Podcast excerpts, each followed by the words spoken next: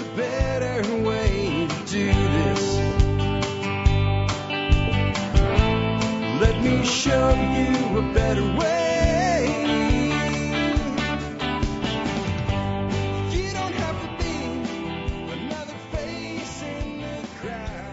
And we are live. Good uh, Friday morning or afternoon, depending on what part of the country and or I guess the world that you're tuning in from today. Uh, we have an episode of uh, Off the Books with Jack, of course, because it is Friday and we tend to do that.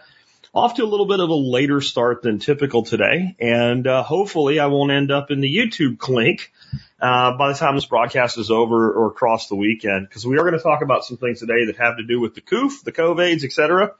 Uh, and some of it is things that I guess the uh, Ministry of Truth may not like, though there won't be any medical information. This is just reporting what other people are saying. And we'll be, digging into that right out of the gate. We're going to talk about a bunch of stuff today, a bunch of stuff today though. We're going to talk about a central bank digital currency as well. And uh, why I don't think we're going to get one the way people think. And there's a, a report out about the Fed working with MIT that kind of sa- sort of says that, or at least that they're they're not totally sold on this yet. Um, we'll talk about how that inf- uh, plays with inflation. We're going to talk about Joe Rogan a little bit more, and uh, just you know this idea that some people are upset that he said he maybe would interview more mainstream sources or something. I'm going to tell you like that. Well, that's that's not to be. Don't be upset about that. That would be great. I really wish that they would do that. Um, and, and, and I don't think it's going to happen, but I think he's going to offer it. I think that's even better. It'll make sense when I explain it. We got some stuff about the Texas grid. It's all frozen out there. There's global warming everywhere on the ground. Everything's frozen up. I had to use an axe and a rake to, uh, to get my gate open today. The gate was frozen shut. Um, and I'll tell you some things that are going on with that, including how Bitcoin is actually supporting the Texas grid right now. It's supporting it. Not, well, it'll make sense when I explain it. It's exactly what I said would happen. Uh, we got some data out of Israel that shows, according to the director of one of the largest hospitals in Israel, and I'm quoting here, YouTube police, Facebook police, etc. I'm quoting here. The director of one of the largest hospitals in Israel said that the jab has no significance regarding severe illness right now in their hospital. That's just that's just what they said. Uh, not my claim. It's what the director of the hospital in Israel says. And this guy's bigwig enough that he's like testifying in front of their their uh, their government, right? Their Senate, their their Congress. Um, next up, uh, we got some real world case for redundancy of some of the stuff that's going on here with all this ice and snow. Some things that went wrong that were no big deal because we had redundancies in place. Uh, but it also shows how like just when you need things, they start falling apart on you all at the same time. Um, and uh, there's some stuff I want you to know about the YouTube ads that you see sometimes when you watch these in replay, and there's like tons of ads. I'll tell you why that happens and why it is my fault, but it's not my fault, and why I do correct it as soon as I can. Um, Facebook stocks crashed. Everybody's happy about that, I guess, unless you're holding it. I'll tell you what, it doesn't really matter. Yet anyway, this could be a significant trend emerging. Uh, I got to talk about somebody that cried about my shirt yesterday. They said my, my, my shirt that said taxation is theft isn't accurate. And it's really important to them that we use the right words when we're sending a message to government, which is what I do with t-shirts. Uh, I just thought that was funny. So I'd get it in there. And I got a little podcast hosting hack for some of y'all that are doing podcasts that are starting to grow. It kind of adds on to what Nicole talked about yesterday. And we'll try to take, um, some of your questions and things at the end. So if you have any questions or things you want me to comment on, please put them in all caps and I will star them as we go through. And then at the end, I'll come back and check into them then. All right. So let's go. Um, starting off, I wanted to share this one on the screen with you guys. Um, as I as I've talked about before, I think that the Federal Reserve is not actually going to have a CBDC or central bank digital currency as we tend to think of it. And here's an article you can again get over to the audio version of the podcast with all the resources after this live stream ends. It takes about an hour to get it up. You can read the article at length if you want to. But basically the Fed and MIT's CBDC research has said distributed ledger tech has some downsides. And it certainly does if you are a central bank. And this is something that I've, I've kind of talked about on and off for a while now in that there's really no benefit to being a centralized control uh, facility and then using a blockchain in a distributed ledger.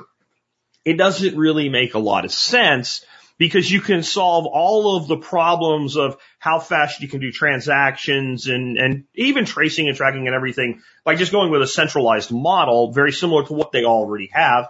And I want you to think about this. Like, well, they want to track every transaction. Every transaction almost is already traceable and trackable. 98% of transactions that occur in the United States are not cash. They're either a check, credit card, debit card, uh, wire transfer type things, uh, or a pay service like a, like a Stripe or, uh, uh, PayPal or Square or something like that. Every one of those accounts has a person's name and identity associated with it. And if they want to track it and trace it, they can track it and trace it. So tracking and tracing alone is not enough reason to build a distributed currency on blockchain if you're a central bank.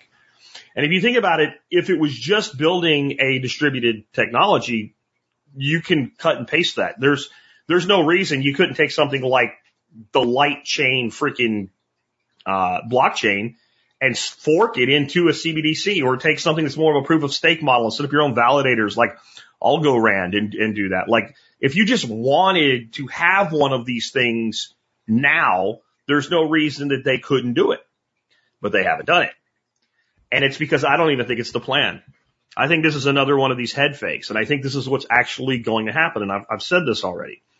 Instead of developing a true CBDC, they are going to just continue to run things the way they do. They will make modifications, upgrades, etc., uh, to make tracing, tracking, and interoperability with the member banks. And they might even run the interoperability between the central bank and the member banks on a smaller internal blockchain because that might make sense, maybe. But what they're going to do is they're going to rope in all of the stablecoin providers that will survive, like Tether and things like that. And I'm not saying Tether will. I'm just saying like that, those types of companies will be roped in and they're going to have to comply with FDIC requirements. So what will happen is the banks, the member banks will issue their own stable coins. And when they do that, the advantage of actually taking the dollars that are flowing around in the economies of the world and putting them on a blockchain is that you immediately enable people who otherwise would not have access to the dollar to have access to the dollar. That's the only reason to do any of this if you're the central bank. The central bank could just simply build a centralized digital currency, right? Right? Just a, just a straight up, very simplistic old technology because since they're controlling everything, they don't, they don't need to have all the features of a typical cryptocurrency. Because the cryptocurrency, entire concept of cryptocurrency, the whole purpose was to make the banks useless. So it, it replaces the bank. It doesn't become the bank. But if you have, you know, Bank of America or Citibank or whoever issue their own stable coins under FDIC umbrella, the advantage to that is some dude that's in Botswana can get his smartphone, download a free app and start transacting in dollars now. And there's nothing anybody can do to stop it. And you think, well, the government wants to stop things. The United States government and the central bank, which is not the government at all in any way, shape or form, is a private entity, absolutely do want people around the world using the dollar. It's the most important thing in the world too. And we go to war when countries stop using the dollar in certain situations, right? So they want as many people as possible using the dollar. They want that because it gives us more power. The other thing it does is by, by producing more money, but spreading it out across the entire globe. And yes, I know companies all over the world use the dollar, but we're talking about small companies, small businesses, individuals in the billions all of a sudden having access to the dollar. You short term put a cap or a lid or at least a slowdown on this runaway inflation we're dealing with. So they want it as quickly as they can get it. Well, a central bank digital currency is not going to fix that problem, right? But banks issuing stable coins that are backed by a central bank currency, which is the dollar, under the FDIC umbrella will immediately open up transactions in US dollars to everybody in the world with a smart device. And I think that's where they're actually going. And, um, yeah. And somebody's commenting, yes, this is a, a shirt from Yellowstone. Uh, take them to the train station. It's something we put together for the, uh, for the workshop last year, and it was just it's a great shirt. It feels really comfortable. I felt like wearing it today. Anyway, um, then the next one I wanted to share with you is something that I am not saying is 100% confirmed yet, but I believe that we can look at this and say this is most probably factual based on some other things. And this is just a post that I put out on Facebook today, not Facebook, on Flote today. I'm sorry. I didn't want to insult Flote. And you can see that it is an image of a letter. And this was, uh, at least claimed to have been written to Secretary Austin. And what it's about is very disturbing numbers in DMED. DMED is base, it, it's a, it's sort of like VAERS for the United States military across all branches, all branches of service. Uh, other than it is not just for jabs. It is for all pathology, illness, problems in the United States military. And if you, I, since it's kind of hard to read that document, I have broken out what the increases on the memo say since this all started. And again, this is not confirmed, but this looks very, this looks very credible to me. I got it from someone on Gab, and I know that may not seem that credible, but this is a person I followed for quite a long time. They do seem to be privy to specific information. They do seem to have contacts within government like I do.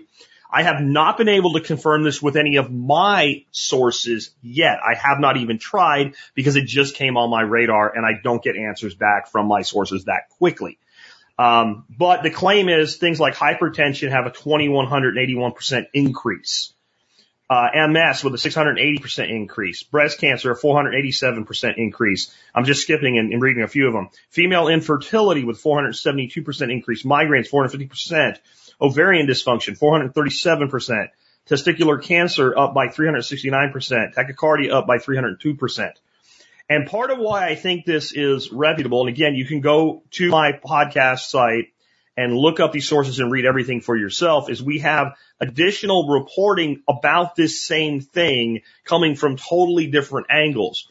We have this uh, on on truthforforhealth.org, which is a 501c3 nonprofit watchdog organization, talking about the data that they were able to access before it changed, which it did. I do know it changed. And then we have this Reddit thread, and it's really worth reading if you want to dig deeper into this, because it, even though I know it's just a Reddit thread, but it actually sources other sources like the Blaze and a, and a, a whole proliferous of articles and sources by different places where this data is coming in from. And the upshot of that, the upshot of that is that the, the, the government apparently acknowledged those numbers were in their database, but then said, oh, it was just, it was an error and we fixed it. It was, it, it, our data did say that, but it shouldn't have said that. It was over reporting, I don't know, triple entries or some shit. Here's just my thing. That may be true, but this is the problem we have now. If there's anybody out there in this live feed, we have over 160 now just on YouTube and Facebook that trust the government, say, I trust the government. And I, I don't think we're going to get anybody saying they trust the government. So I have conflicting sources and one is the government. I tend to side with, with the, whoever isn't the government at this point, as long as what I'm reading is plausible. And if I compare this to a much larger, you know, subset, which is VAERS compared to the general population of the United States, those numbers seem pretty consistent. And the U.S. military would be a large enough cohort that they should statistically compare quite well. So it looks to me like, good Lord, we have more evidence of harm. Now, again, I want to be very, very clear. I am very careful when I report things and I report things as facts or opinions. And this is not fact. It is my opinion that this data seems credible and it is bluntly horrific. And if they, if they did, big if, if they did alter data in what's supposed to be a publicly acceptable, uh, accessible medical database, the amount of horsepower for things like congressional hearings, et cetera, not if, but when the Republicans take over the House and probably heavily the Senate as well, uh, in the coming midterms going into next year, if they choose to act on it is going to be like, it's going to be like, here's like 20, here's 25 gallon cans of kerosene and here's a road flare. And do you think you guys can start a fire? That's how much ammo that's going to be if that's true. And it, I, you wonder where that leads once that thread starts getting pulled on. Just something I wanted y'all to know about. I have not done deep dive into this. Again, this came on my radar this morning. I just wanted to get it out there and hopefully the Ministry of Truth won't be upset with me just reporting what's being said. All right. Next up, I want to talk a little bit about Joe Rogan. And so I'm noticing this bifurcation in people that like, I don't care what people that want Joe Rogan censored think. I don't care what people that are cheering the censorship think. We've all seen what they cheer. They cheer things like cities being burned down and shut down and destroyed and damaged and people's, you know, they claim they care about people of color while those are the people most disproportionately damaged in riots in these inner cities and lose their family businesses and things like that. So I don't care what they say. They're irrelevant to me. I do care what people think who generally support Rogan but are kind of bifurcating into why is he apologizing? First of all, I have not heard Joe Rogan apologize for anything at all. As I did my segment yesterday, he's holding all the cards and he knows it. I haven't seen him make any real concessions. Now, I, I do want Joe Rogan to actually do what he said if it's possible. And I think putting it out there was brilliant on his, his side. And basically what he said is, well, I guess if I'm going to bring in somebody like a Robert Malone or a Peter McCullough, then maybe I should soon after that bring in somebody from the mainstream. Now I can't think of anybody that would be more from the mainstream of the narrative than Tony Fauci. So people, what people are saying is, well, gee, it's not like the mainstream narrative doesn't have enough coverage. You know, why do we want to drag that in? Wait a minute. I actually would love to see some of these people like Fauci or Deborah Birx or even any of these talking mouthpiece experts that say everything is hunky dory. Who wouldn't love to see one of those people sit in a chair across from Joe Rogan for three freaking hours and deal with, well, that's interesting, but what about? Well, what about this? Well, what about that? Well, so and so said this. Well, look, here's your, here's drug trials, Mr. Fauci from the 1980s. This is where you were clearly caught lying. Can you explain? Wouldn't you like to see that? Would you? Now this is the thing. Like, so this is why Rogan's offer is actually brilliant. None of them are going to take him up on the offer and he knows it. Joe Rogan's not stupid. Joe Rogan is an expert at pretending to not understand things, playing the fool in the best way possible. It's very disarming. It's how when you interview somebody, you get the full truth out of them. You keep pulling, but why? But why? But how does that work? Really? Well, how does that work, right? If you listen to a Joe Rogan interview, what you'll find is once he's got a guest on, he's really good at doing about 10% of the talking and letting them talk 90% of the time. And most of his 10% is designed to pull information out in any way possible, including letting somebody go on for about 45 minutes unchallenged. And that's a brilliant interview technique, especially in long format interviews. You let that person go unchallenged for 45 minutes and then you start clicking away and, you know, chipping away at their story and bringing in additional information and facts. It would also be interesting for me to see somebody like that agree to be on and then like right in the middle of it, they say, well, you know, that guy's, that guy's a fraud. He's been debunked or whatever. Really? Because I've seen him do this with other guests in other situations, right? Like I saw this happen with Graham Hancock and Randall Carlson and that jackass from skeptics.com or whatever who had, who had called them hacks and all kinds of bad names and stuff. Well, let's get them on the phone. Or, you know, we have them standing by and split screen. And all of a sudden there's Malone and Fauci, right? Or McCullough and Birx. Wouldn't that be awesome? Now, you know what's going to happen? They're going to immediately shut down and end the interview because they don't want to be challenged. So I absolutely want Rogan to throw out an open invitation for any of these people on that side. Now, it's the only thing that seems to really have conflict right now with Rogan is the stuff about the COVIDs. And I, I think that's interesting because I think he's done like four episodes that have anything to do with it in the last two months, and the two were the big ones, right? The McCullough and the uh, uh, uh, Malone interviews. Ninety percent of his shit has nothing to do with any of that stuff, but they're still losing their minds about it because they have no idea. But I would love it, and I think I think Rogan has played this brilliantly. Hey, I just like to have conversations, and if if somebody from the other side of the conversation wants to come on and have a conversation, I'll do it because I can tell you I know for a fact after doing enough research on Tony Fauci now, he won't do it. He only gives interviews to people who have been vetted in advance and trained to do what he wants done. If you, if you look, you have never, the only time you've ever seen anybody press Fauci on anything is on the floor of Congress. You've never seen it on TV. You never will see it on TV. And he has flat out canceled interviews because he found out somebody that was intelligent with an opposing viewpoint would be part of it. And he's actually had people who were going to be on mainstream interviews canceled and then taken their spot. And this has happened multiple times. So you, this is the thing. You can't do that with Rogan, can you? I keep hearing like these talking head idiots that have no idea what's going on. He's a talk show star. No, he's an independent podcaster, bitch. You don't get to cancel an independent podcaster. You might, ch- he might, might have to change their platform, but I, I personally think this is brilliant. Um, next up, I want to uh, show you this. The and I, the way I put it in my uh, show notes is that the Texas grid is currently hodling up, uh, or Bitcoin is t- currently hodling up the Texas grid, and uh, this is an interesting story right here. And what it says is Bitcoin miners are helping the Texas grid brace for the winter storm impact. Now, this is exactly what I've been talking about. And it's really hard for some people to understand. Sometimes it's because it is a little counterintuitive. And then the other reason is a lot of people don't want to understand.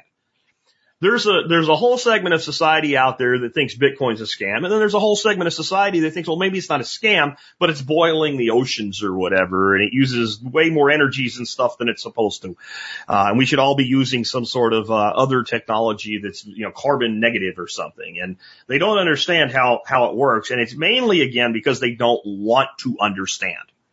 So what happened here is we have this massive storm coming in and ERCOT looks at that's our you know people that oversee our grid here looks at it and says, hey, we got enough power generation capacity, but we're going to push it a little bit as we get longer and longer into this storm because again, we can only do so much to prepare for events that happen once a year and only happen in extremes versions once a decade. You can only put so much money into that. And if you put money into something and you're a private entity like a power generation company, you need to be able to sell the power so that you can justify generating the power. And you don't just go, oh, look, hey, we're going to have an increased energy demand. Somebody turn the knob and make more power. You actually have to have the power generation capacity online prior to it being needed and by a significant time margin. So what miners do is they go in and they get as close as they can to power generation facilities as possible. And they say, look, we'll buy all your surplus power all year long so that you're always at a peak generation mode and we'll use it and we'll pay you for it. A discount, obviously, because if they don't do that, they're already losing 30% of the power they generate due to transmission loss. So this is, in most instances, they are making more power, but all the power that's being used would have been drawn off somewhere else anyway because of the distribution loss. Now, what they do is they make a deal with the power generation companies when they make that deal, they, they say, Hey, tell you what, this will help you and here's how. What we'll do is if, if you need more power, we can shut down half our mining farm, our whole mining farm, whatever for a week. It really doesn't hurt us because we're not generating revenue, but we're not generating much expense either. Now the way that helps, come on, it, it, it, this is one of those things like if you don't understand how that's helpful, you're probably in the camp of I don't want to understand. What that means is you always have the surplus power available. And the customer for the sur- surplus power is willing to ration itself when necessary. And by contract, the power generation company has the ability to say, well, if you won't ration, we will. We'll just cut you off until this is over. And they all agree to it going in. And this is how you take in something like Bitcoin mining that everybody claims is a problem and you actually stabilize the grid with it. And the Texas grid has been remarkably stable right now. And we do have some reports coming in by people who I think are sad, sad, sad little bitches. Like, you know, there's five people over here without power. It's all Greg Abbott's fault. There are people literally like atheist, libtard leftists on Twitter saying, I don't believe in God, but I'm praying for the grid to crash. So they're praying for their fellow man to be harmed to a God they don't believe in because it might hurt a politician. That tells you how sick society has become. And those people, they're not going to understand this because they don't want to understand this. But when you give power generation companies the ability to push more generation annually and you can take the load off, then that load is available and it's done a great job. The reason there's people without power throughout the southeast right now is because when you get ice on limbs, they fall on wires. And that's it. The grid itself has been rock steady compared to last year. Now we weren't tested as hard, but this was a test. Make no doubt about it. We got hit pretty good here. Um, we have been below freezing up to this moment right now. We're still below freezing for about, I think it's about 72 hours right now, which if you live in the north, that's no big deal. Here, that's a big deal. We get a lot of hard freezes in Texas in our typical winters, but we also go above freezing almost every day. So yeah, we might wake up and it's 17 degrees out like it was this morning. But you know, by noon it's 34. And then generally most days when the sun's out like today, by like two o'clock, it's like in the 50s. So that lets everything kind of warm back up before, if, if you have a multi-day hard freeze event, you still have those warming periods in the day. And it just makes it a lot easier to deal with. But this year we've, we got hit pretty good and it, it seems that they have made some corrective action and I believe that Bitcoin has played a role in helping stabilize it. Um, Next up, I want to reiterate, I've been talking about this a lot lately, but I see this becoming more and more and more important. And we're probably going to do another full podcast episode in the coming weeks somewhere on backyard protein production. And I think that we're probably hitting a time in history right now where it is more important than it's been since like, oh, probably the Great Depression for a totally different reason. The Great Depression was people just didn't have money. Right? There was plenty of supply, but there wasn't no money. And because there wasn't no money, there was plenty of supply. And my grandfather used to tell me, I remember when I was a young man, I went down to town and you could buy, and I don't remember the pricing, but it was like a bushel of apples for a nickel or something like that. And I'm like, wow, that was really great. He goes, no, all I could do is look at it and go, damn, that's cheap. Couldn't buy it, you know? Um, where today I think we're seeing supply side shortages and we're seeing a jack up in cost. So that's why I talked about earlier this week that you go to grocery stores right now and in a lot of them, you look for beef and there's plenty of beef, but all the cheap ground beef is gone and the chicken's really thin because that's the cheap cuts of meat and those are getting bought up first. And then people are not buying the expensive stuff right now because they don't have the money to. And, you know, there'll be some supply and demand curve in there and that will have some corrective action on the upward limit on the price. But that can actually hurt us again. So if you start getting to where you can't sell the more expensive cuts at a profit, then production itself gets curtailed while we have the supply chain issues. Because remember, there is no shortage of food at all in the modern world right now. We have all the raw materials necessary. Everything is there. It's getting it from where it's being produced to the person that wants to consume it. It's supply chain driven problems. And it's only going to get worse. And it's only a matter of time before the supply chain problems start to push down the supply. Because if I can build it, if I can make it, so it doesn't matter whether it's food we're talking about or roofing material, which is an huge short supply right now, by the way. If you're planning to put a new roof on this year, probably should have done it last year because I don't know you'll even be able to get the stuff to do it with. Um, based on some information I've been sent by people in the construction industry over the past couple of weeks. But yeah, um, it's going to drive everything in that curve, but really food and especially protein. And it's going to be protein because they don't want you eating it. Right? All the bigwigs, all the people in power, all the World Economic Forum assholes, Bill Gates at all, right? Uh, they're all pushing us to where we need this plant-based diet, this plant-based diet. The, the, the only good thing about this is it's actually easier for you to produce nutrition and calories with backyard protein than a backyard garden.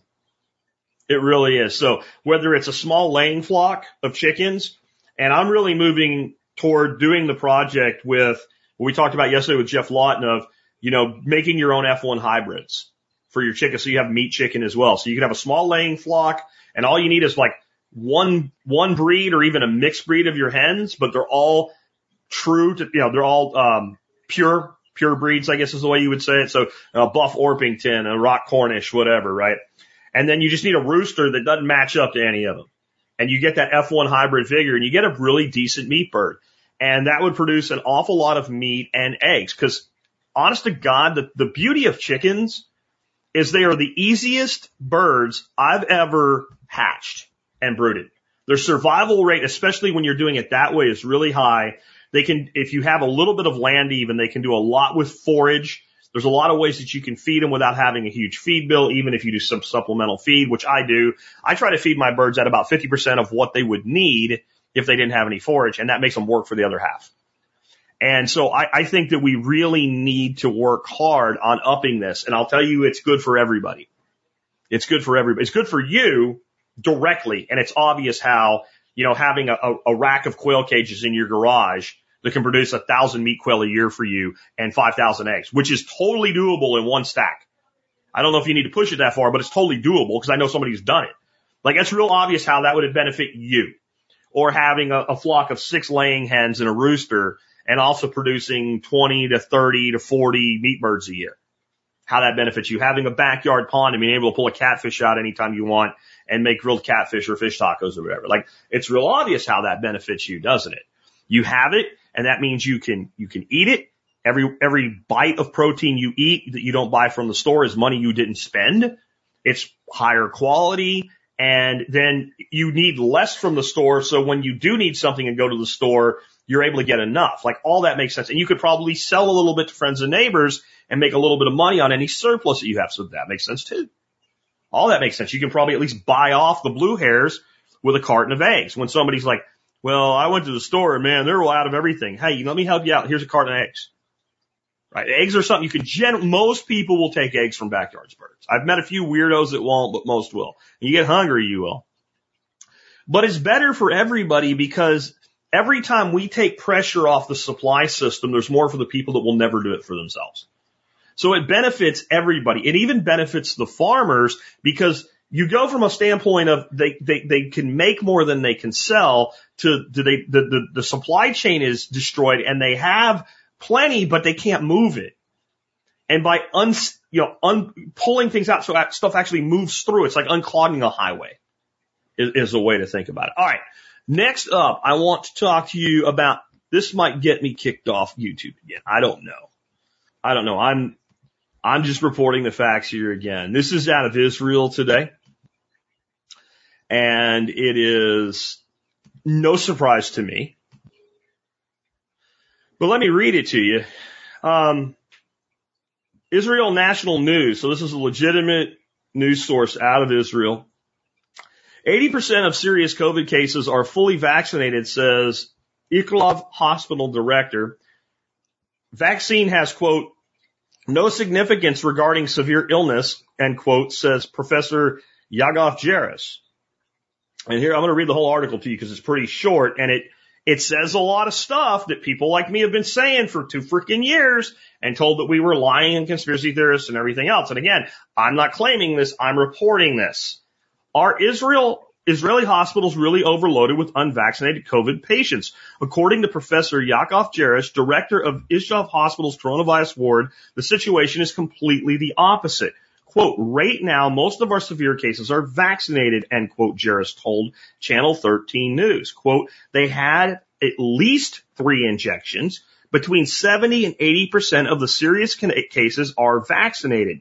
So the vaccine has no significance regarding severe illness, which is why just 20 to 25% of our patients are unvaccinated, end quote.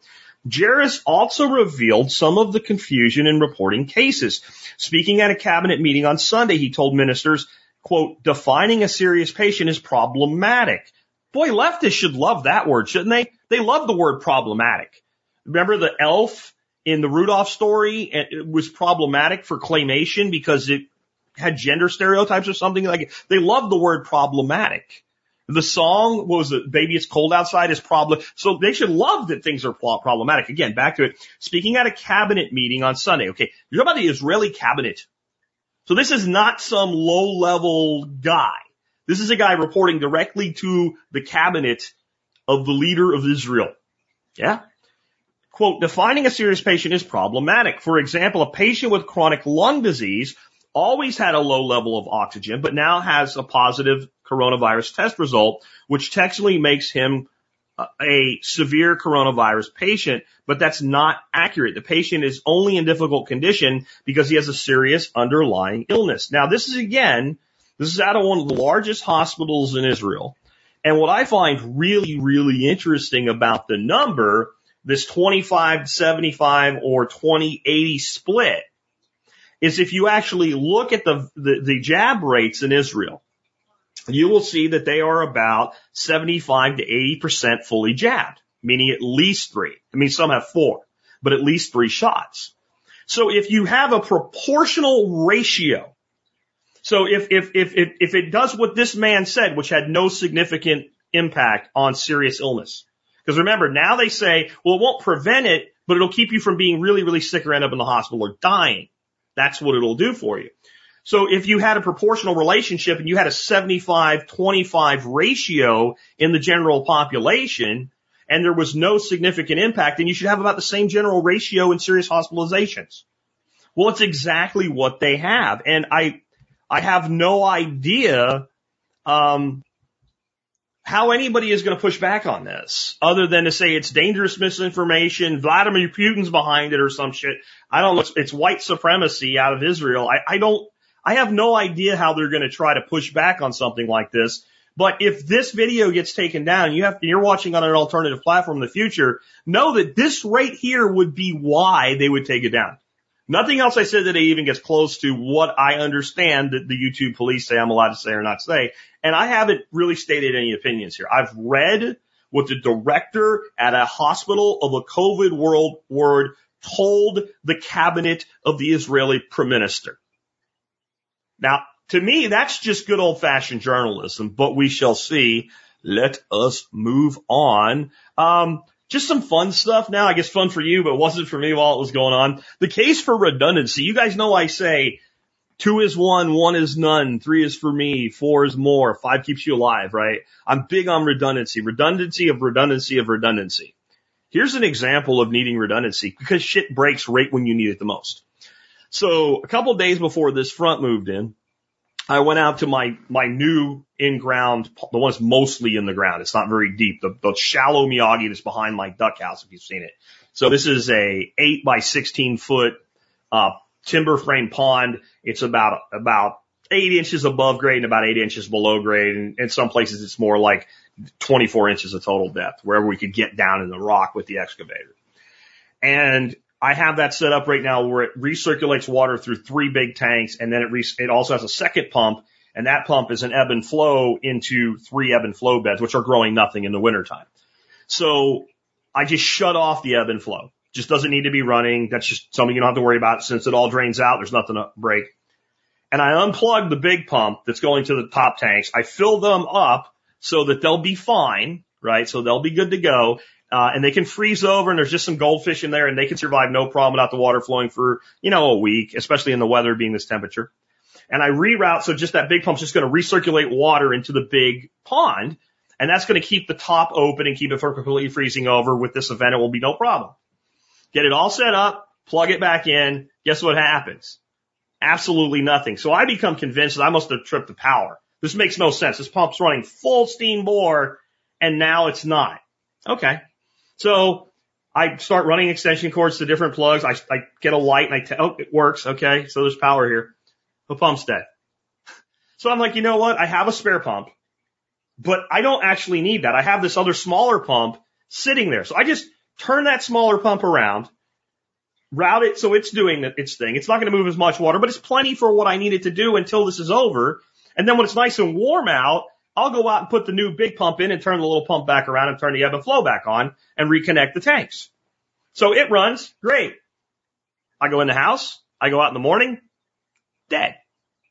So two pumps died one day apart right when I most needed to have a pump running. I was able to take care of this, but th- there's an example of like everything going to shit. This morning, my wife says, do you have water running outside? I'm like, no, I have all the water shut off. She goes, it's coming out of the sink really slow, or out of the sink really slow. And I'm like, huh, that's bad. So I go look and it's, it's coming out okay and it's slowing down, slowing down. And what it is, we have pressure tanks in the house. So when the water's off, we still have about 60 gallons of water before we have no water in internal systems from the pressure tanks. So I shut it off and I'm like, damn it. So I go outside to where I cut the water the main off and I open up a hose bib and I turn the main back on and that pipe's all good and warm under the heat tape work did its job. So I know it's not frozen there. No water comes out. So this is straight off the well. No water's gonna. Well, I know what happened. The well froze up, but how? How? So I go out to the well pump house and I open it up and I keep light bulbs in there to keep this from happening. I have two fixtures. I have two separate light bulbs of two different kinds and I just replaced one of them. They're both dead. Now the good news was it had just frozen up. I took a little space heater, put it in there, plugged it in, opened the sink so we know when it came back on. About 10 minutes, water's flowing again, replaced the light bulbs. Oh, get this. I put a new, brand new light bulb in the fixture. Comes on. Put the fixture in the well pump house. Guess what happens? The freaking brand new bulb burnt out itself when it vibrated when it went into there. So I had to go get another bulb. So I got two bulbs in there again. But even with two bulbs, one of them, one of them went sideways on me. Stuff happens. You got to know how to fix it. You got to have redundancies in place. And I mean, there's, there's some other things like little annoying things happened. Like, so I get the big generator out a week and a half before this because I know it's coming. I start it up, systems check, everything's good. And so then like a day before this is going to hit, I pull the generator out of the garage. I fire it up. It runs systems check again. Everything's good. And then I bring it into my laundry room. Now, why would you do this? Because if a generator gets really cold, it's harder or impossible to start when you most need it. So my wife comes to me in like 30 minutes and says, it's leaking gas. And I'm like, no, it's not. It smells like gas. I go out and there's a big puddle of gas on the floor. Son of a bitch. So I pull it out of the house, set it outside. It's dribbling. I can't figure out where the leak's coming from. It's really a slow leak, but there's, boy, there's a lot of gas. So we clean that up. She wants to put the, the, the towels in the garbage. I'm like, no, no, we put them out on the ground, let it off gas, so we can, then we can wash them. And so we do that. And I, I just filled it up too. I filled it. I'm like, well, maybe I overfilled it. It somehow overflowed the tank or something. So to be sure everything's okay, it doesn't leak for a couple hours. I start it up, systems check, everything's good. Turn it off. I let it cool down. No leak. Pull it back into the laundry room. 30 minutes later, my grandson tells grandma, Hey, it's le- the thing's leaking again. I ended up keeping it in the garage. It hasn't leaked again. It's a ghost leak. Just, you gotta understand, this is why we do redundancies. This is why we make sure that we have a plan. This is why we make sure that like the best thing to do is to make sure you build or take part in the building of as many of your systems as possible. Even if you pay somebody to do it, like as they're building it, I don't mean to be a pain in the ass going like, why are you doing that? I wouldn't do it that way. What I mean is like to make sure you understand how to fix it if it breaks. Because even if that person's like, hey, we have a warranty, we'll come back and fix it. Today, in the middle of an ice storm, probably not. So understanding how everything works and having redundancies and having a plan, you need to game what you're going to do in advance. So like part of what I did to game everything, I had my generator ready to go and all my extension cords ready to go.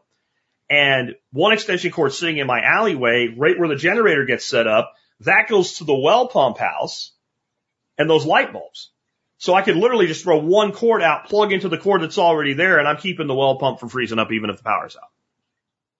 And that's just one example, but you need to have these things planned out and you really need to put systems of redundancy in because I'm not dumb, but I don't want to sound like I'm bitching. So, but there's like a couple other things that just went to shit and like two instead of one broke at the same time right as we went into this. Uh, it's just the way that the world tends to work.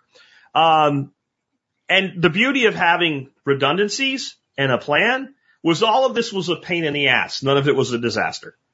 Like the well freezing up, since I'd been through it before, had the little space heater, which I don't want to leave in there full time. Um, and I knew exactly what it was wrong and had a troubleshooting procedure in place. 10 minutes, we were back with water. Now, if I have to call somebody, it's going to get more frozen. It's going to be harder to fix and it's probably going to bust a pipe before they get here. So it, it makes a lot of sense to game things out in advance and have your redundancies in place. Next up, um, this is another one of those, well, I called it and said it was going to happen. Um, we have teachers quitting their jobs in droves. And this is an article on LinkedIn, but if you, if you dig around, you're going to find that there is an awful lot of reporting on this.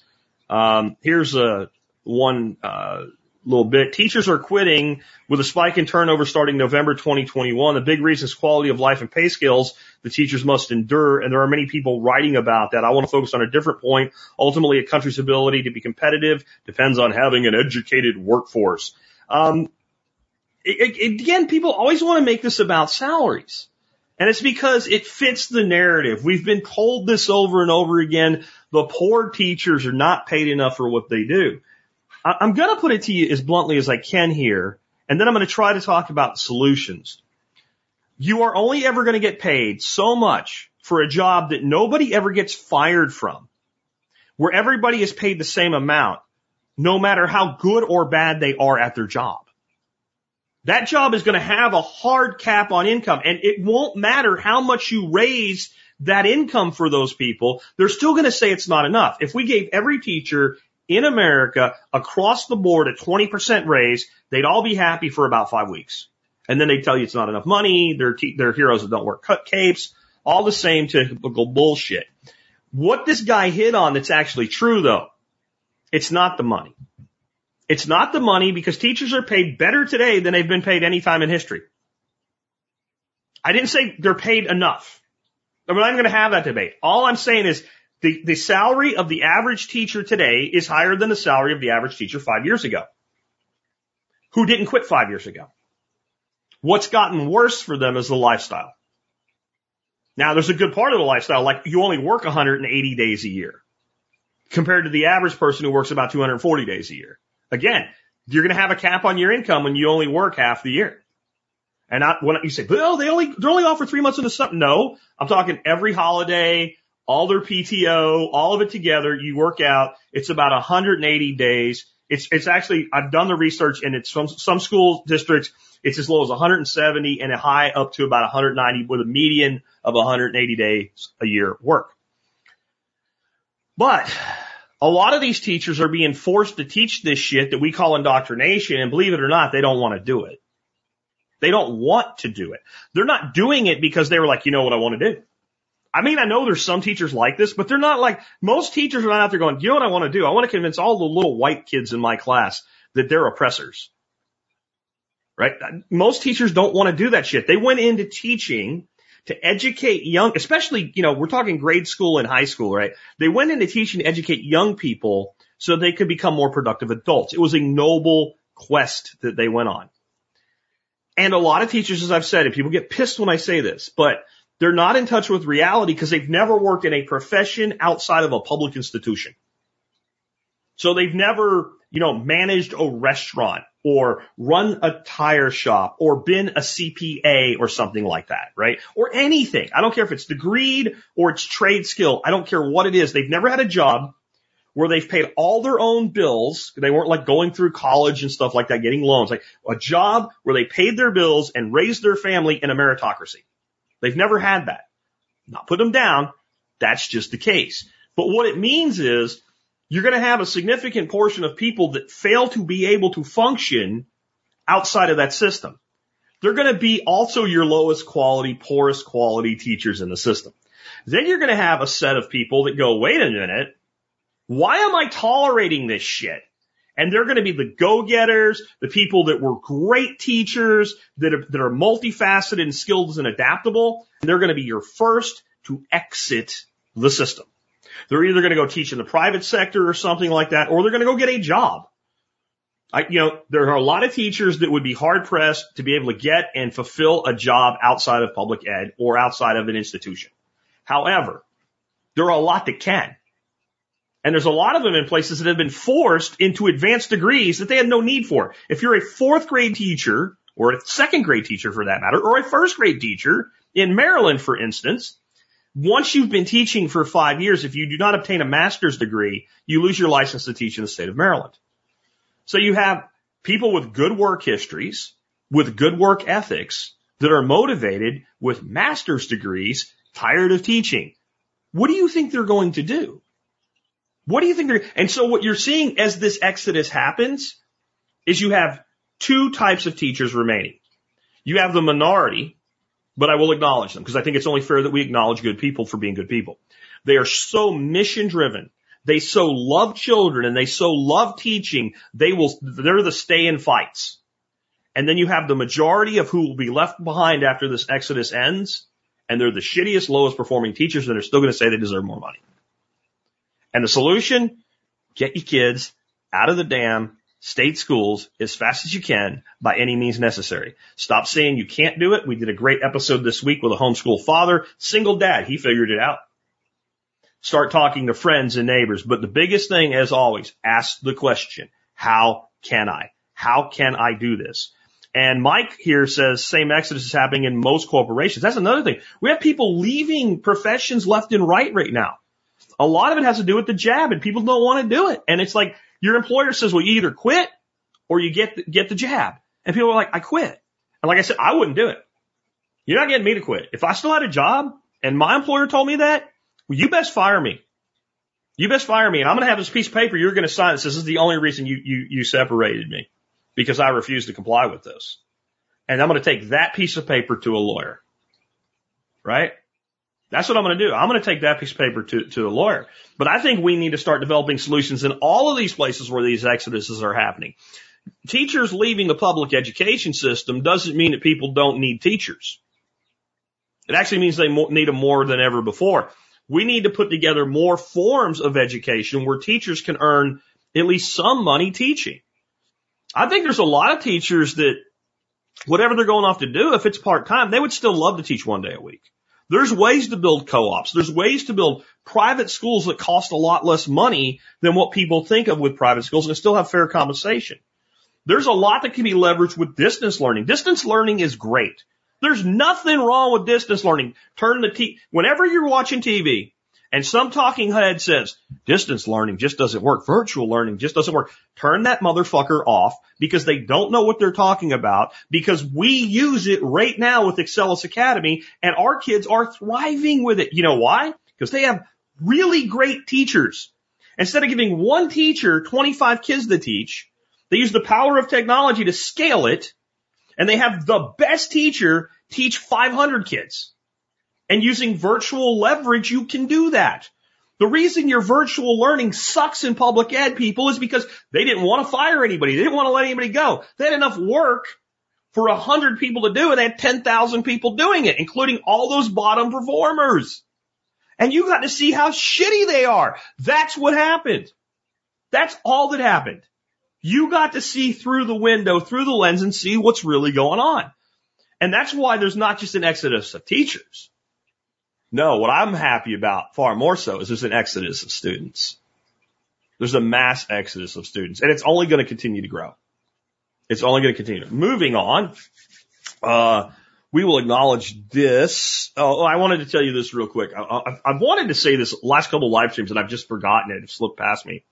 I want you to know something about advertising on YouTube when you're watching my videos, not when they're live, when they've finished processing and you're watching replays of them really early on when they, they first become available. You will find sometimes, especially my long format videos, you know, hour, hour and a half, they seem like they have an ad every five minutes and they do. And it's because when I publish this video, I have two choices when it comes to the video ads. Yes, actually I have three choices. Yes or no. That's one. And the other choice is, can they be skippable or not? I always say non-skippable. If you see where they're not non-skippable, it's because sometimes YouTube freaking changes it without asking. Okay. But when I say, oh, we have somebody here spamming us, hold on a second, and user blocked. See how quick that worked? Uh, anyway, um, when I say to do that, once the video is done processing, YouTube then automatically inserts ads at every breakpoint they think makes sense.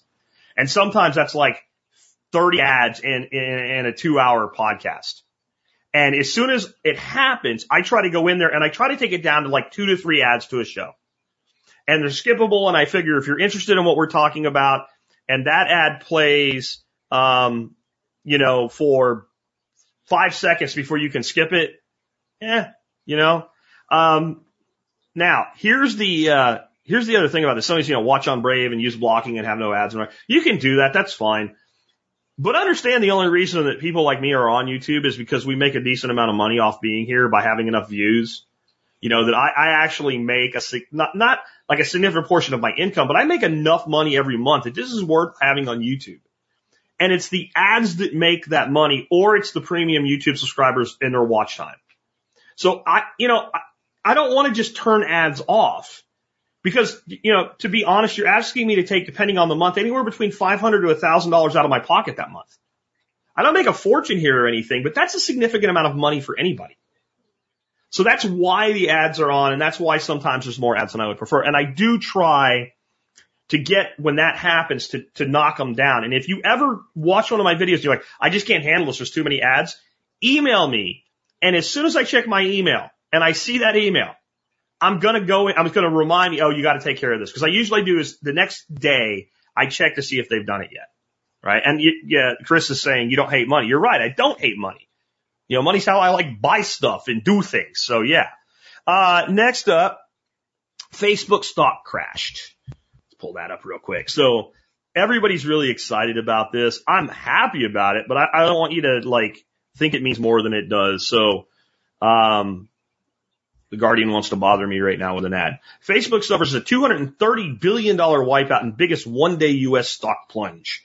So shares in the company, uh, Meta, which is what Facebook is now, fell 26.4% Thursday. And this is huge news and everybody's talking about, and oh, Mark Zuckerberg lost $230 billion. No, we'll get to that in a second.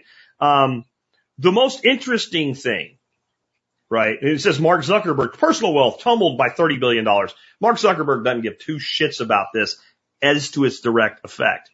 But what's interesting is what caused this. That's what's most interesting to me. What caused this?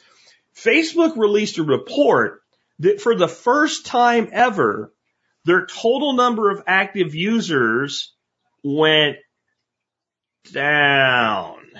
Now that is the interesting part. When you see though, these companies that say, you know, Amazon tanked and Jeff Bezos lost $50 billion. They lost nothing.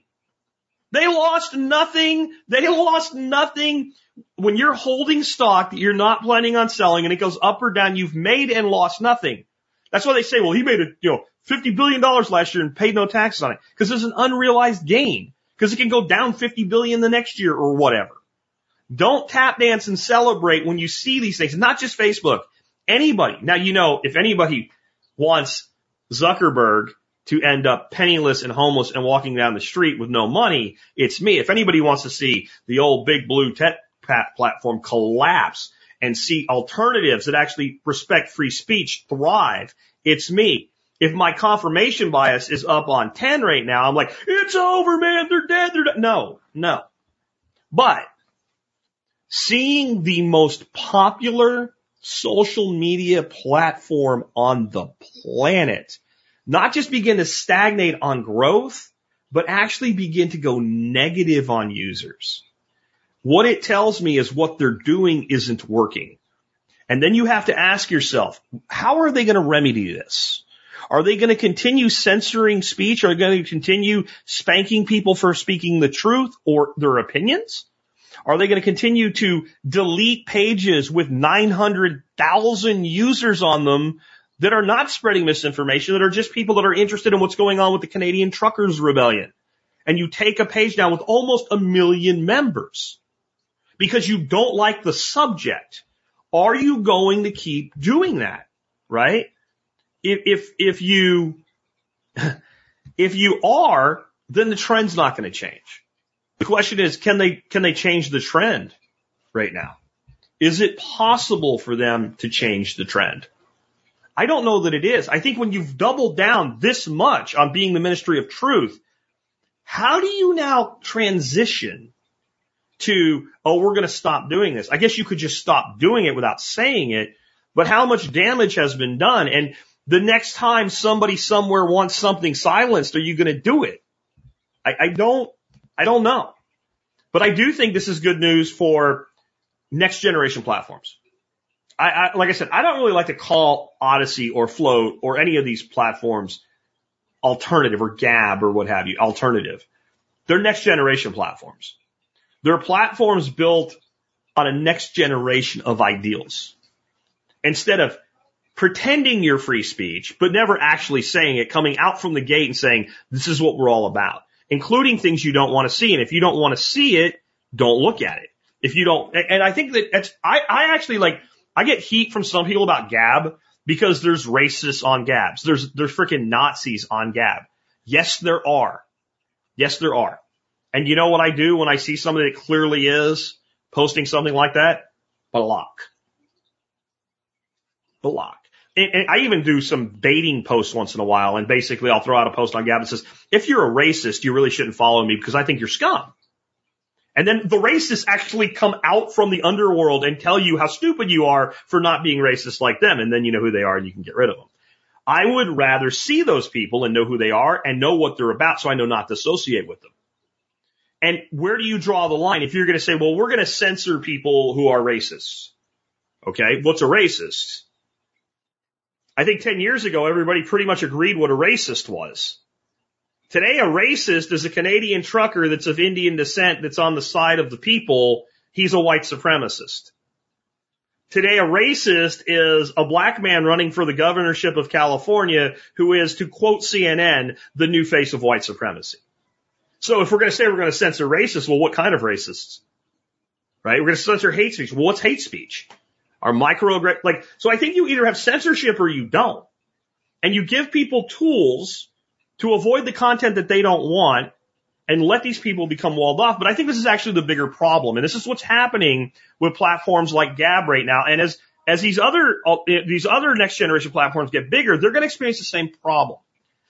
If you take all the platforms that are, you know, mainstream platforms and you push out all of this group of people and label them all somewhere, uh, the same and say you're not welcome here, then they're all going to gravitate to the next best choice. And it's like when you say, well, we don't want too many people drinking, so we're going to only allow liquor stores in this little area of town. Well, that town becomes nothing but liquor stores and it ends up with a bunch of problems. And then the people that just want to buy a bottle of whiskey for the weekend have to go there to get their whiskey. But if you don't do that, a liquor store doesn't equal problems. Shoving all of it into one place causes a problem. And that's what's happening. That's what makes a platform like Gab look like, well, it's nothing but that. Because if you look for it, you'll find it, but it's because they have no other place to be.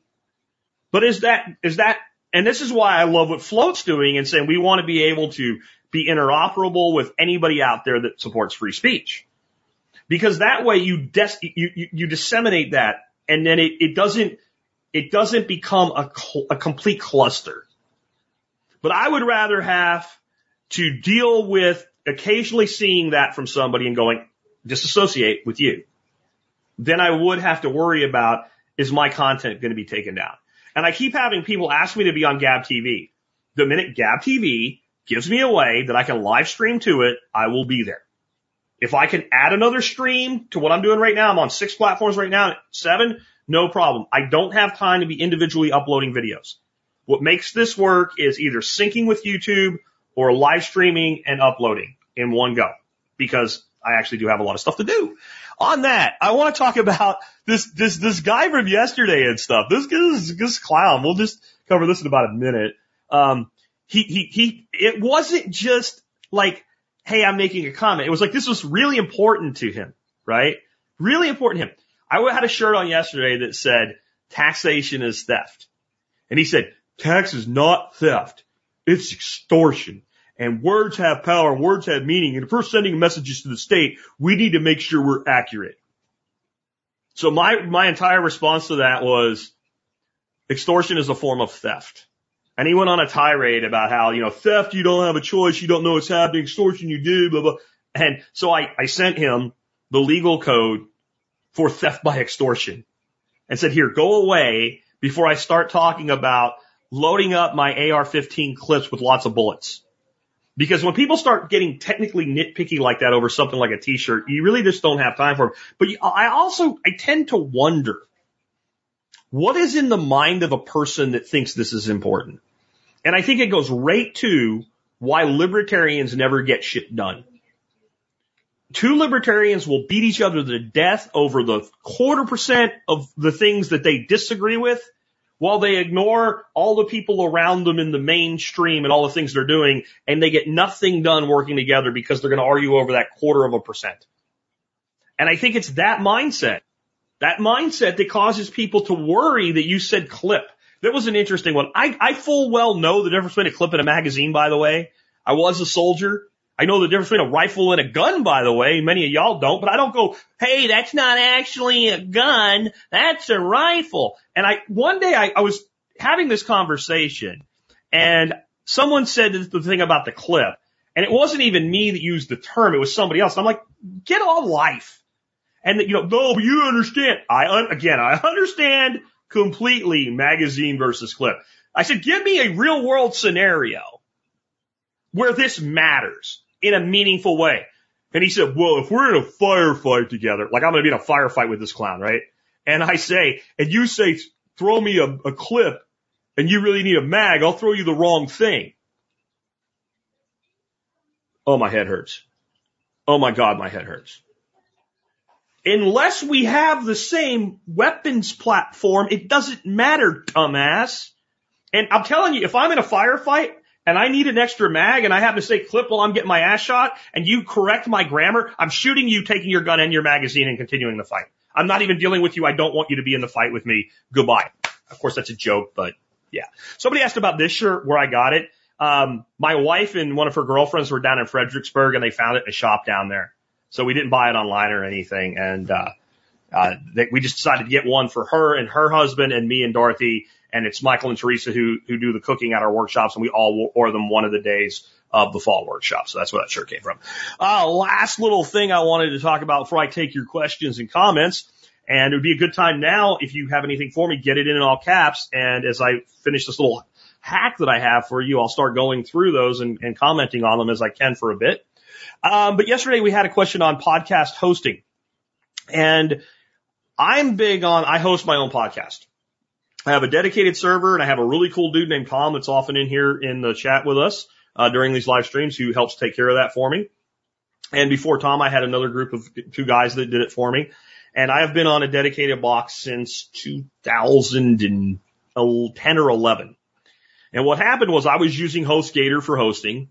And then one day they just shut me off. And I said, wait, you guys said this was unlimited. And now you should. And they came up with some technical bullshit as to why they weren't really limiting anything, but they were limiting it. And I had to argue with them till about two o'clock in the morning that day and say, hey, turn it back on and give me a week to get off your platform. I've been a good customer. Maybe we can work something out, another solution with you, or I'll have to find another provider. You can't just shut me off. And the guy's like, you use terabytes every month. And I'm like, didn't you just tell me that, that you were truly unlimited and you weren't lying to me? And I finally got the guy to, like, another supervisor got involved, turned it back on, and this stale, you know, kind of stymied me on using smaller providers and going to a dedicated box. And a lot of people back then were saying, you know, use Libsyn, use SoundCloud, things like that. And those were new platforms at the time. And I didn't really trust that, you know, they wouldn't just go away. But I would tell you that today they're a lot more stable. And yes, they may censor you, but as a person now that has 14 years of podcasting under me, I can tell you certain things that I know are true. Number one, most of you, if you start a podcast, none of this will mean the square root of F all to you for at least a year. For at least a year. Before you build up enough audience to put enough load, you can use shared service, whatever, you'll be fine. Okay. Number two, when you build a successful podcast and you get a lot of downloads, you're going to find that 80% of the downloads on any episode are going to happen in the first seven to 10 days after you publish it. And it's probably going to be like 70, 60 to 70% will be in the first two to three days after you publish it. This opens up some opportunities to catalog your results on your own server without having a dedicated box or maybe having an inexpensive dedicated box because it's not really the space that's expensive. It's the bandwidth. You upload a podcast that's an hour long. It's a significant sized file. And then when a thousand people download it, that's that file size times a thousand through the pipe. But when it's 10,000, 20,000, 30,000, it starts to add up. And that bill can get pretty big unless you do something like at a dedicated box with, and pre-buy. I buy a hundred terabytes a month of space and that gives me quite a bit of overhead where I'm okay. What you could do and like, and by the time you get to where I am with it, if you do, it won't matter. You know, I pay about seven, eight hundred bucks or something like that in hosting a month. It's just a business expense, right? It's just, that's my hardest working, lowest paid employee is my server, right? Um, so it won't matter by them. But the transition is where it can be complicated. So what you could do is you could use a shared or vir, you know virtual private hosting provider and run your site on that. And then you run your audio on something like SoundCloud. And I don't know how SoundCloud is today, but something like that. One that's designed for podcasters, musicians, etc. And when you set up a WordPress blog, and you should if you're running a podcast, when you upload that file to SoundCloud or whatever it is, you'll get a link. You drop it into the plugin and you hit verify and it says, okay, I know where it is now. Your site now has a player on it. And when somebody goes to your site and listens to your podcast and pushes play, they're on your server, but they're pulling the audio from Libsyn or SoundCloud or whatever, right? Okay. Now, the massive load is going to be in the first week or two for that episode, if you even have a massive load. So what you can do then is when you upload to SoundCloud, also upload to your own server. Okay. And then have some sort of schedule, like every third week, I go back three weeks and change the links. So you do two uploads, so you don't ever have to upload it again. And you're only 10 days out and everything is now back on your server. Now you're not going to have a lot of bandwidth pull because you're just not going to get that many downloads of stuff that's a couple weeks old or older. You might have a hit show that really does get a lot, but in general, it's that constant pounding. And it's two things with these hosts that they get pissed off about. One is how much bandwidth you use, but two is simultaneous downloads. So you have these big files, but you're getting two, three hundred in a five minute period. That causes problems too. So if you take this kind of archival approach, your whole catalog of work is on your own server and only the most recent 10 days are being served off a third party. And then you're bringing them over. So if somebody did cut you off, you could limp by, just move, just change all the links and limp by until you get a new solution in place. And that would be a good way to handle the transition. With that, I am going to dig into the stuff that you guys have been asking me about. All right. Um, K-Bonk, Jack says, why won't the feds just take the existing system and make it their own? I don't know what existing system you mean. I guess you mean like the cryptocurrency system because the other system is their own because it doesn't work that way. You can't just take over Bitcoin. You can take over somebody else's crypto, but that's just one blockchain. And whatever made that blockchain successful is probably the fact that you weren't part of it. So I think again, what, what the Fed's long-term plan is, pull stable coins under FDIC's umbrella. That gives assurance, uh, on deposits and then let the banks become the overlords of stable coins. And that's backed by a central bank digital currency, but it won't be what we typically think of as a digital currency. So that's what I mean by that. Uh, hopefully that helps. Is uh, Scott Max says Zero Hedge also had an article about funeral homes seeing deaths in younger people way up too. It doesn't surprise me. I, I'm not sure. Zero Hedge is one of those sources that can be really accurate and can be some bullshit. And you just don't know what you're going to get on any given day. Um, if something will drive clicks and it has any plausibility, Zero Hedge will report it. My problem is they tend not to be really good about saying this is unconfirmed. They just report everything. They don't say it's confirmed or unconfirmed. They just report everything the same way. And I, I have a journalistic integrity issue with that. I try really hard. I'm sure sometimes because I'm so, I get emotional and I get passionate and sometimes maybe it'll blend a little bit, but I try really hard whenever I'm giving you information that is not my opinion on how to build a chicken house or something um, to say, hey, I have verified this, this is vetted, this is a credible source, etc. This is factual, it's confirmed, or I think. And I think it's really important that we do that. Nicole Sauce, who's going to act as the uh, moderator for this, says, is the flat Earth debate still on? Uh, as far as I know, Uh, he, I, I'm actually a little bit disappointed with how this debate might go because the guy keeps sending me proof that the earth is flat so that I'll believe him before the debate happens. And I've actually seen not credible, but clever arguments that flat earth could work by flat earth proponents. I'm not getting clever arguments from this guy. I'm hoping he's not just a troll that's going to bail at the end, but yes, uh, we are going to do the flat earth debate. I don't have the date on the top of my head, but I know it's the Saturday after. So it is the 26th. The 26th we'll be doing the flat earth debate, assuming that happens with a guy named Jackson. Um, Plant Propagation USA says Bitcoin and miners are a digital battery. There's more than one way to look at that based on what we talked about today, isn't there? One is that we take all our energy and we put it into the for, the hardest form of money ever created with an infinite, uh, uh, an absolute decisive, you know, irrefutable cap at 21 million units, and we tokenize it to the point where it cannot be counterfeited. And so we've taken energy and we've put it in a battery that is on blockchain. But the other way it's digital, uh, it's a digital battery is that when we pair it up with the grid and allow that excess generation to be taken and archived into Bitcoin, we can then make a deal with those miners to, hey, I need that now. So instead, it's really not a battery because it's not stored energy, but it allows for greater generation. So I think that's awesome. Uh, Robert off of Facebook says, any truth to reports that farmers are being forced to kill off their livestock? I have not found that to be very credible. I have not found that to be credible at all. I, I've heard a lot of bullshit about it. Um, again, when I, you know, when I put these podcasts out on YouTube, they get, you know, a couple thousand, uh, views in a, in a, you know, a couple days. Um, but my audio gets over 200,000 plus sometimes a quarter million downloads in 48 hours after an episode goes out. It's a pretty big audience. I think if there was a single farmer in my audience that was forced to kill his livestock, they would have talked to me about it. And then I would have a confirmed report of it. I think there's some places where there's been some calling and stuff like that. Maybe some of it's been mandated, but if, if, if, if you're buying into this shit where like they're literally going around just killing, you know, killing everything, it, it's, it's insane. And until we have more information to support that, we should probably look at other problems that we have confirmation of. Uh, Josh says, are you going to make it to Flote Fest? I'd love to see you there. Last year was a great event. Yeah, I've announced that several times. Uh, I will be at Flote Fest and I will be teaching at Flote Fest as well at the invitation of Kingsley and Aaron. And I think I'm celebrity chefing. That's what I was told I was doing by a group of TSPers uh, that are hooked up with Brian Norton and Squatch Fest that will be coming down.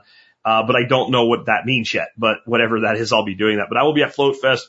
I don't know if I'll be there for the entire duration, but I will be there for like, you know, most of it. I may check out a day early or something to get home to my wife and, uh, and what have you.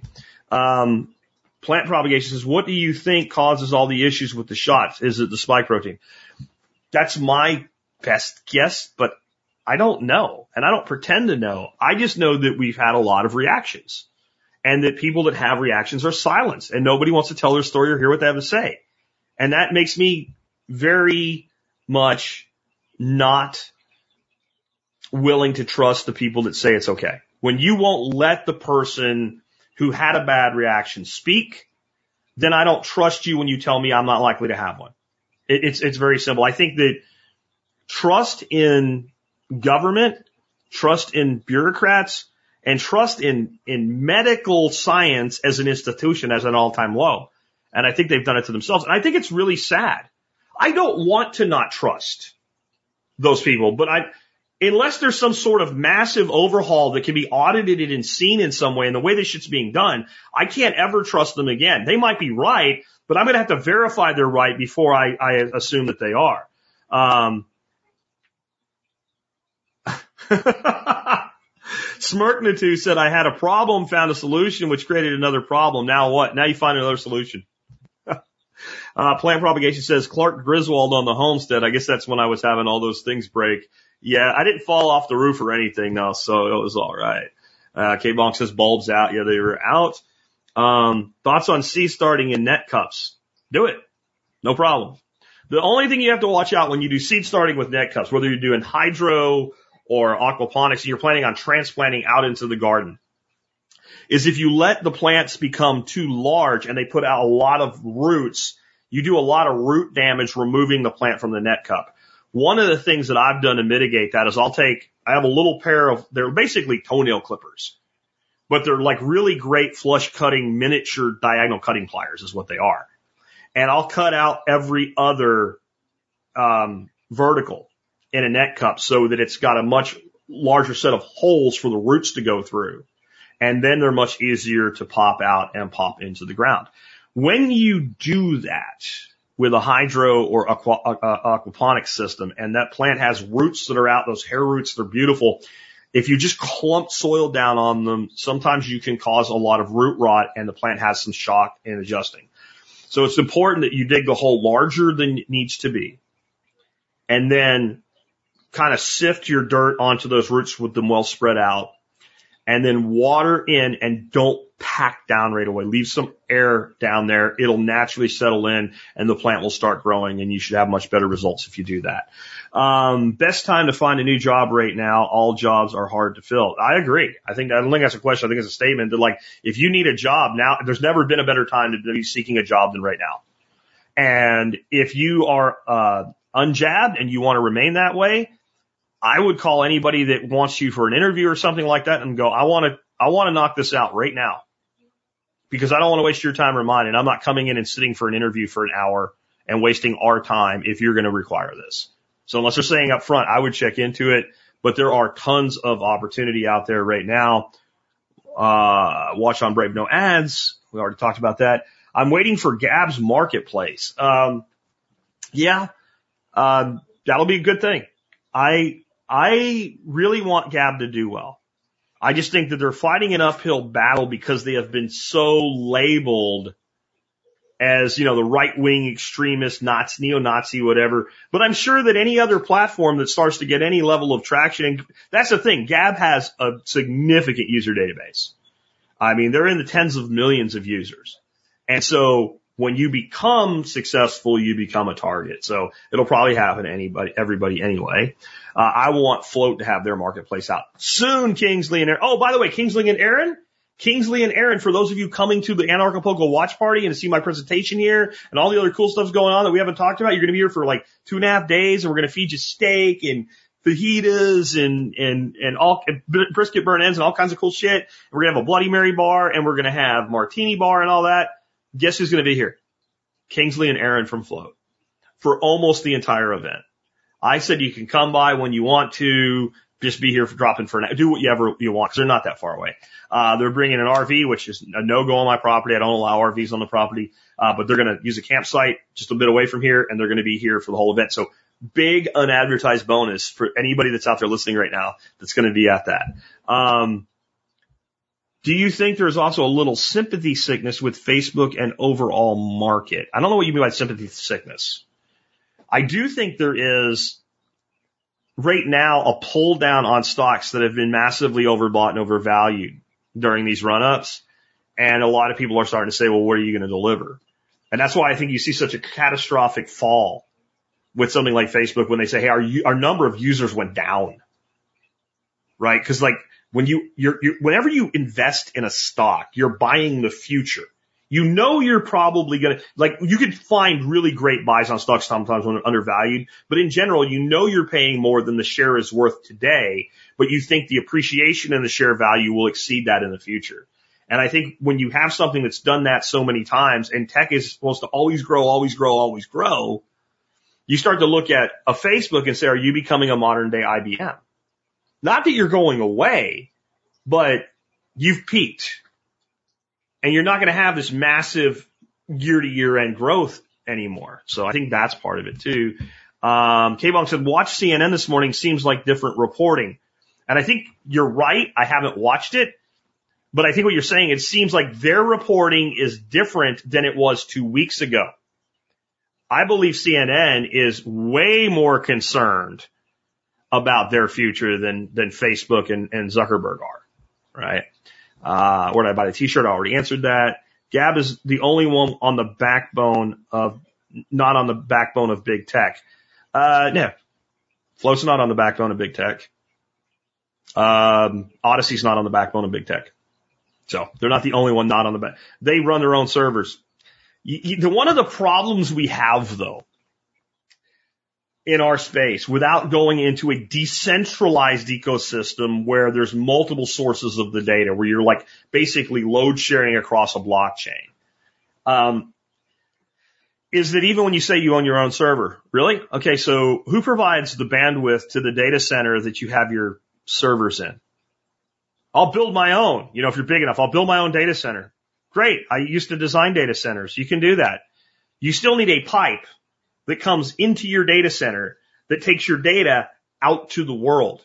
And who are you going to get that from? Broadcom or AT&T? You see what I'm saying? Like in the end, right now, unless you're on a distributed ecosystem, everybody's on big tech's backbone, including Gab if you're going to look at it that way. Just, that's just how it works. I, again, I used to build these things. Um, Wayne says, I think it has everything to do with living your own little bubble. I think he's talking about a friend that had a conniption about my t-shirt. um, yeah, I do think there are a lot of people that leave in their bubble. Cletus says, how do you make duck sausage? You know? When we talk about the kitchen kit and I give a few recipes, I'll talk a little bit more about this, but I basically do 60% duck ground to 40% of uh, a, fatty pork cut like pork butt. And I mix that together till it emulsifies and I use, you know, my, my standard, uh, recipe for that is pretty much, uh, salt, uh, pepper and garlic and Armagnac or cognac, either one. Um, and I, it's basically a clone of the duck sausage that D'Artagnan sells and it's pretty close.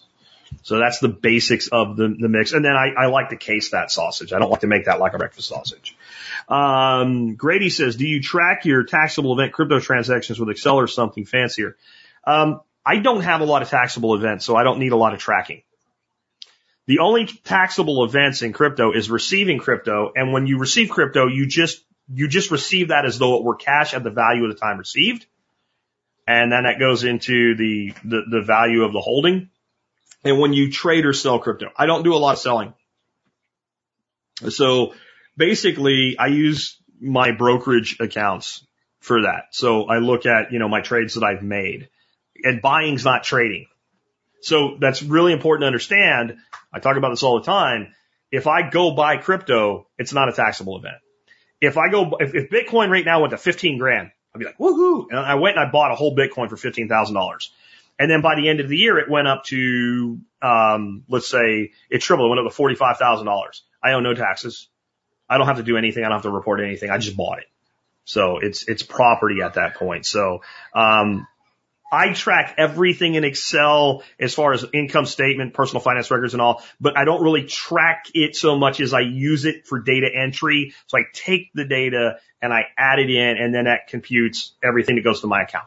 So that's, that's more accurate, I guess, put it that way. Uh, what's the benefit of buying an older home versus new construction here in Fort Worth? Right now, new construction costs stupid. That's what. Um, the other would be that if you want a smaller home in a lot of the area now, you can't build a smaller home.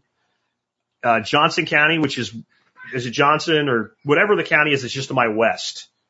I think Johnson's to my south. I can't think of it right now, but the county that's just to my west, I looked at some land over there and they have a minimum 2,400 square foot to get your building permit.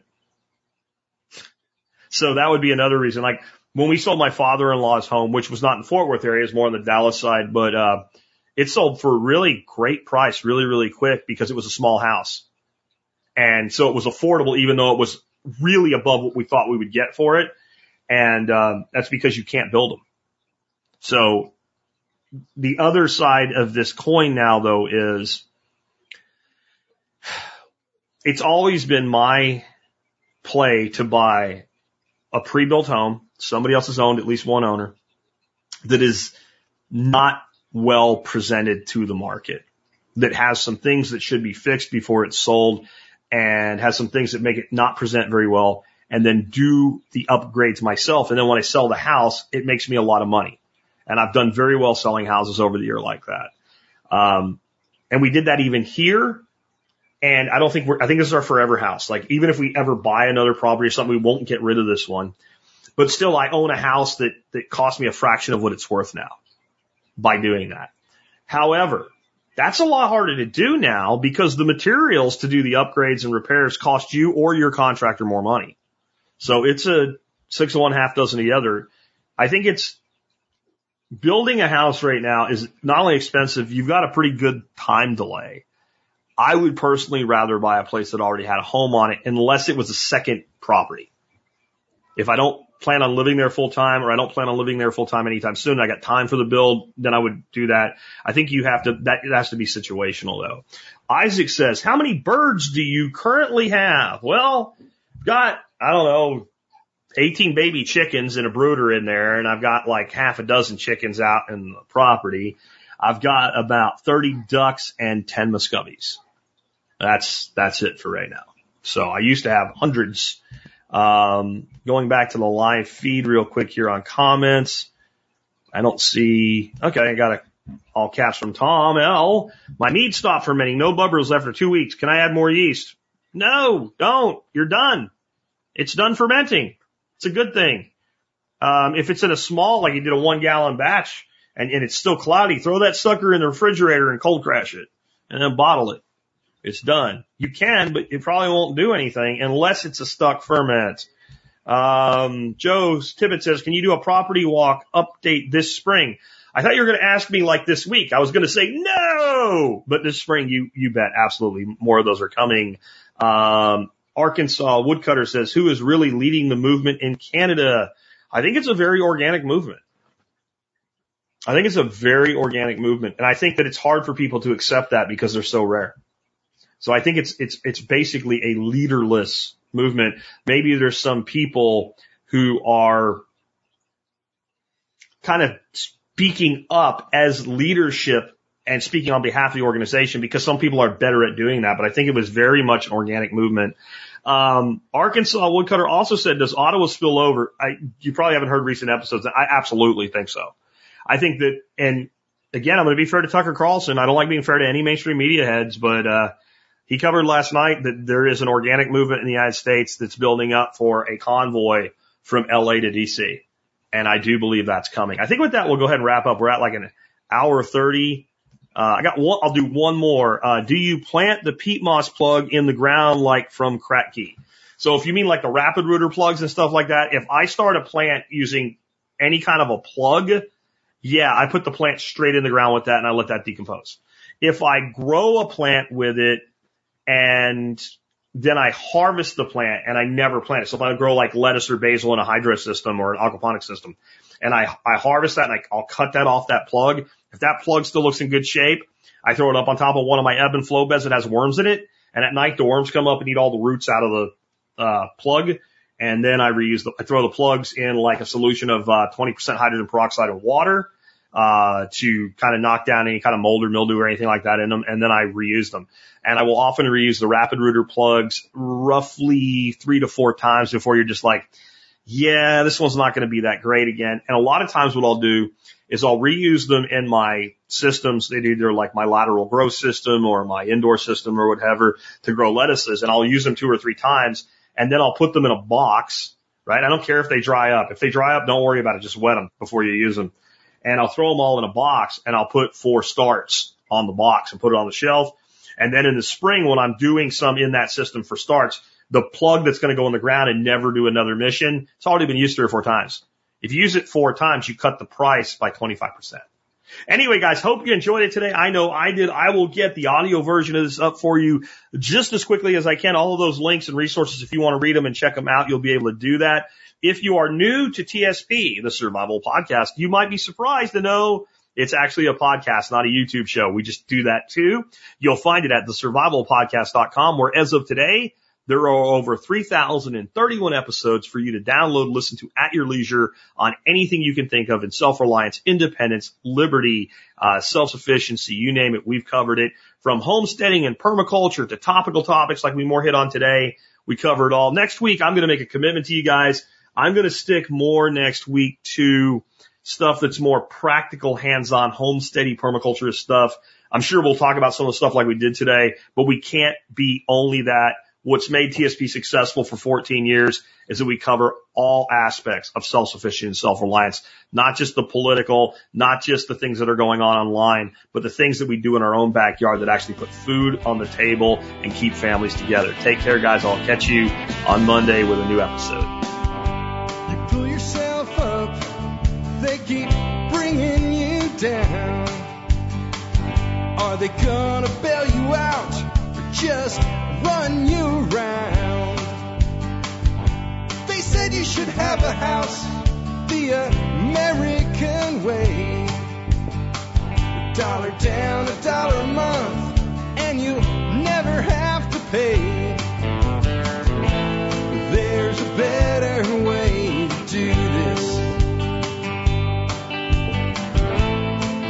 show you a better way.